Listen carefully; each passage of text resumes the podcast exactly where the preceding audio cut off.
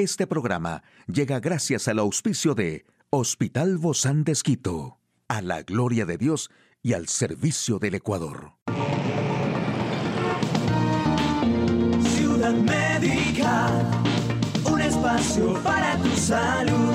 Hola, ¿qué tal? Qué gusto poder acompañarte. Yo soy Ofelia Díaz de Simbaña en este mundo tan apasionante de la salud para aliviar diversas molestias como el dolor de garganta y también limpiar los riñones de forma natural, nada mejor que un remedio con cebolla. Este remedio viene a ser una bebida detox que te ayuda a eliminar los líquidos retenidos y al mismo tiempo fortalecer el sistema renal. También se cree que ayuda a aliviar la inflamación y a aliviar diversas molestias en los órganos renales. Necesitarás 2 litros de agua, 2 cebollas crudas, 3 ramas de perejil y el jugo de 2 limones. Incorpora los 2 litros de agua en una olla y ponlo a servir durante unos minutos. Mientras tanto, pela y corta las cebollas en varios trozos o rodajas. Cuando el agua esté lista, viértela en una jarra y agrega los pedazos de cebolla. Luego, el perejil y el jugo de dos limones. Deja reposar como mínimo dos horas. Pasado este tiempo, pasa el líquido a través de un colador e inicia su consumo. Se debe consumir un vaso al día como complemento de la dieta. Nunca se debe consumir en grandes cantidades ya que podría resultar desagradable y ocasionar molestias estomacales. Durante su consumo, es necesario limitar el consumo de fuentes de sodio, incluyendo la sal de mesa, ya que esta sustancia interfiere en la depuración. Aquí el detalle de la información más actual en el campo de la salud, la calidad del esperma en todo el mundo cae en picado. Lengua COVID, así es el desconocido síntoma que puede avisarnos de una infección. Y una infancia infeliz favorece los problemas cardíacos. Bueno, pues un trabajo constata de manera alarmante que la disminución en el recuento de espermatozoides en América del Norte, Europa y Australia, documentada en 2017, ha continuado e incluso acelerado en el siglo XXI. Hace cinco años, un estudio que describía una disminución precipitada en el número de espermatozoides generó preocupación sobre el fin de la procreación tal como lo conocemos. Ahora un nuevo trabajo muestra que este ha disminuido aún más y que la tasa de disminución se está acelerando, lo que genera temores de una crisis global de fertilidad que se avecina. Entre un 15 y un 30% de los varones curados sufren una pérdida de fertilidad a causa de la enfermedad o de los tratamientos de radio y quimioterapia. Estamos viendo una disminución mundial significativa en el recuento de espermatozoides de más del 50% en los últimos 46 años, una disminución que se ha acelerado en los últimos años, aseguran los expertos. Aunque no se encuentra entre los síntomas más habituales asociados al COVID-19, la lengua COVID también puede ayudar a identificar una infección del SARS-CoV-2. Han pasado casi tres años desde que el término COVID comenzó a inundar nuestras vidas y desde entonces el panorama ha cambiado radicalmente. Aunque los contagios siguen subiendo, pues la inoculación no evita poder contraer la enfermedad, la incidencia de la enfermedad ha ido bajando e incluso se ha ido confundiendo con otras afecciones mucho más leves. Sin embargo, comienzan a asustar las subvariantes BQ1 y BQ11 de Omicron, conocidas también como perro del infierno, que serán las mayoritarias a finales de noviembre o principios de diciembre, según la ministra de Salud. También apuntó que estas variantes están creciendo en un ritmo rápido en varios países europeos. Entre estas erupciones cutáneas, la lengua COVID es un síntoma que se lleva asociando al coronavirus desde hace más de un año aunque suele pasar desapercibido en muchos casos.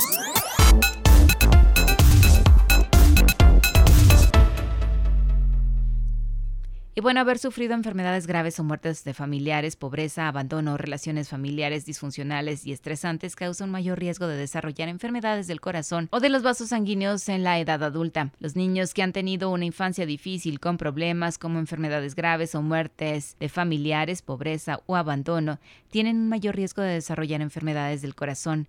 La asociación que observamos entre la adversidad de la infancia y los accidentes cerebrovasculares en la edad adulta temprana puede explicarse en parte por comportamientos que pueden afectar a la salud, como el consumo de alcohol, el tabaquismo y la inactividad física.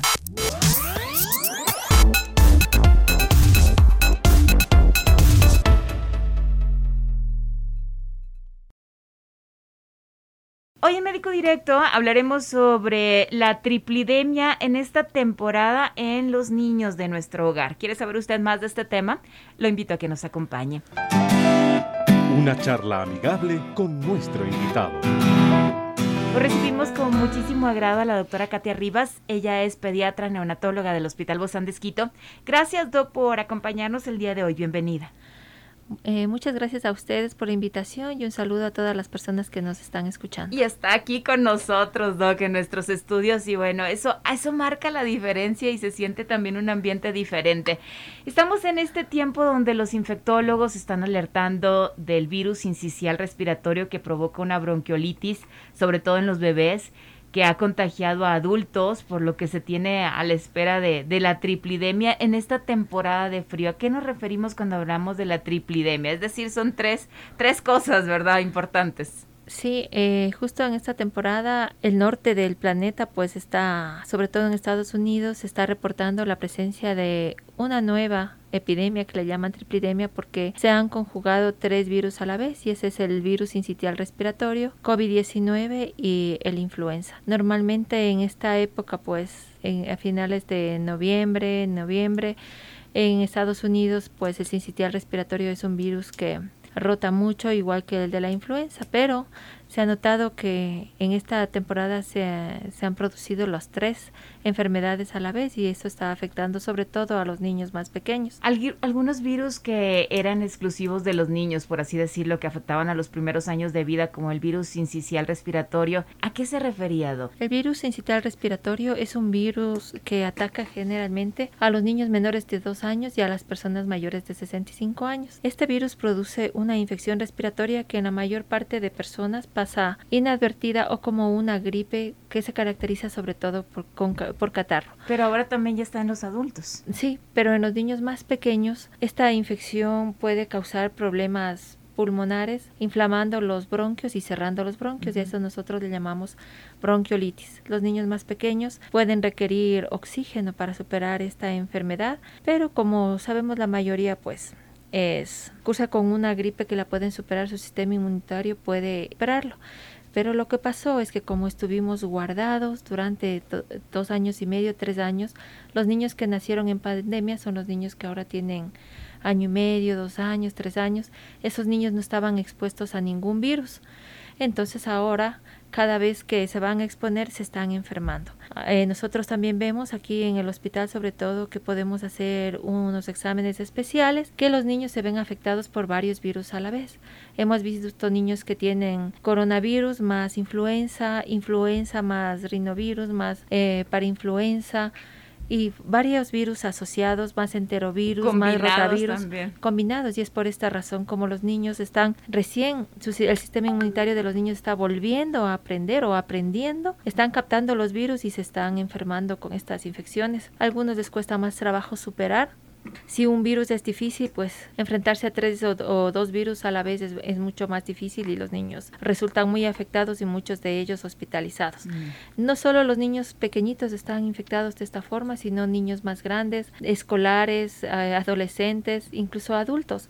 Los padres, las familias enteras están, están enfermándose de uno y dos o tres virus. Cuando esto ocurre, Doc, y es importante recordar que hay formas de combatir estos virus y bacterias, eh, que son las mismas medidas que hemos tomado desde que empezó la pandemia, ¿verdad? De COVID-19. Sí, algo importante, el virus de la, del sincitial respiratorio eh, permanece en las superficies, entonces es importantísimo el lavado de las manos. Mm -hmm. Los, eh, hay que recordar que el sincitial respiratorio produce bastante catarro y estamos estornudando, topándonos la nariz, la nariz, limpiándonos la nariz. Entonces hay que tener cuidado de lavarse frecuentemente las manos y a los niños pequeños también. Si el niño está enfermo, no lo manda a la escuela, de, deténgalo en la casa porque puede ser que su niño sí pueda superar un sincitial respiratorio más influenza más coronavirus, pero un niño que es más sensible, por ejemplo, niños prematuros, asmáticos, alérgicos, con patologías cardíacas o algún síndrome, son niños que de pronto no lo pueden superar.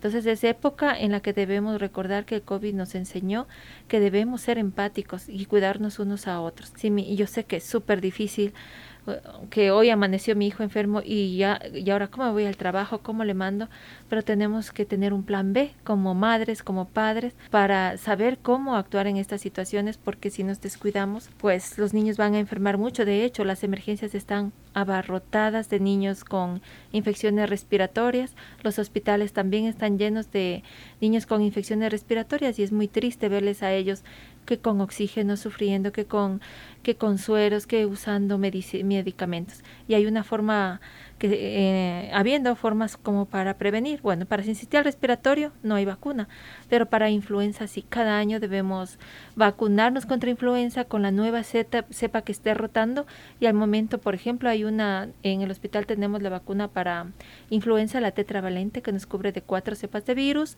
También debemos estar vacunados para coronavirus, por lo menos para dos enfermedades si hay vacuna. Para virus sincitial respiratorio los científicos trabajan ya durante muchísimos años porque quieren esta vacuna por, por el problema respiratorio que causan muchos niños, algunos incluso les puede causar la muerte. Entonces, pero como no tenemos, por lo menos debemos estar vacunados contra los dos virus para que nuestro cuerpo por lo menos tenga que luchar solo con uno y no con tres a la vez. O, más. O más, porque ahora bueno, hay otros virus que para los que tampoco hay vacunas como para el rinovirus o la influenza. Por ejemplo, influenza es uno de los virus que puede causar el croup. Entonces, igual hay muchos niños con croup. El sincitial respiratorio también puede provocar síntomas como el croup. Por eso, por favor, a todas las personas, pues seguir con los cuidados en sitios cerrados, usar mascarilla. A, veces también como padres ya nos han dado ciertas recetas y estas mismas recetas las volvemos a dar cuando creemos que lo que tienen es algo parecido a lo que ya sucedió. No esta autorrecet, nos autorrecetamos o nos autorrecetamos. Eso es un riesgo en realidad porque nosotros los pediatras o las personas que atendemos niños lo hacemos todo eh, calculando de acuerdo al peso si usted si tiene una receta anterior, primero que capaz que fue para otra patología, no para esta, puede usted provocar resistencia. pero no es la misma, ¿verdad? puede causar mucha resistencia y cuando hay resistencia ya no hay medicamentos que le sirvan y hay que utilizar medicamentos de otras líneas y necesitan ser hospitalizados. Mejor cuando su niño está enfermo y está con los primeros síntomas, llame a su pediatra, llévele a la, a la consulta, vaya a la emergencia y mejor hágale ver porque sí hay niños que los papás dicen sí, sí, es una gripe, eh, esperan 8, 10, 15 días y los niños vienen ya con neumonía para hospitalizarse o niños muy graves. No podemos esperar hasta esos extremos ni, ni es recomendable utilizar recetas anteriores porque no son los mismos virus ni las mismas patologías. Cuando tenemos a estos niños con estas enfermedades respiratorias que están como de moda, aparentemente, y lo digo entre comillas, tanto padres como pequeños en casa debemos seguir utilizando el cubrebocas? Cuando estamos, eh, digamos que nuestros niños en casa están enfermos, generalmente a nosotros los adultos no nos, no, nos enfermamos mucho con las infecciones de los niños. Tenemos un poco más de defensas, pero en el caso de que haya un niño sano y otro niño enfermo, sí es prudente aislarle un poquito al niño que está enfermo para que no le contagie a su, a su hermano. Por ejemplo, se da el caso de los niños que están en escuela y tienen un niño menor de un año. Generalmente los niños menores de un año sí se enferman mucho más grave que el hermanito de seis años porque recordemos que su sistema inmunitario está recién en crecimiento. Eh, si bien la leche materna, a través de la leche materna la mamá le pasa los anticuerpos al niño lactante, pero a veces la carga viral puede superar esas defensas y los niños pueden enfermar. Entonces siempre es importante el aseo de manos, el cuidado del hermanito enfermo, hacerle ver al hermanito enfermo para que él no contagie al más pequeño. Él es el que debería usar la mascarilla entonces. Él debería usar la mascarilla y si la mamá está agripada, usar mascarilla. Si el papá está agripado, usar mascarilla. Finalmente, después de esta pandemia tan larga, ya decir que la mascarilla nos estorba, nos molesta, que no puede utilizar bueno, ya eso es solo un pretexto, en realidad debemos cuidarnos y cuidar a nuestros hijos. Definitivamente que sí hay que seguirnos cuidando. Muchísimas gracias, doctora Katia Rivas, pediatra neonatóloga del Hospital Bozán de Esquito. A usted, amigo y amiga, a seguirnos cuidando, por favor. Hasta la próxima. Puedes escuchar de nuevo este programa en hcjb.org. Este programa llegó a usted gracias al gentil auspicio de Hospital Bozán de Esquito. A la gloria de Dios y al servicio del Ecuador.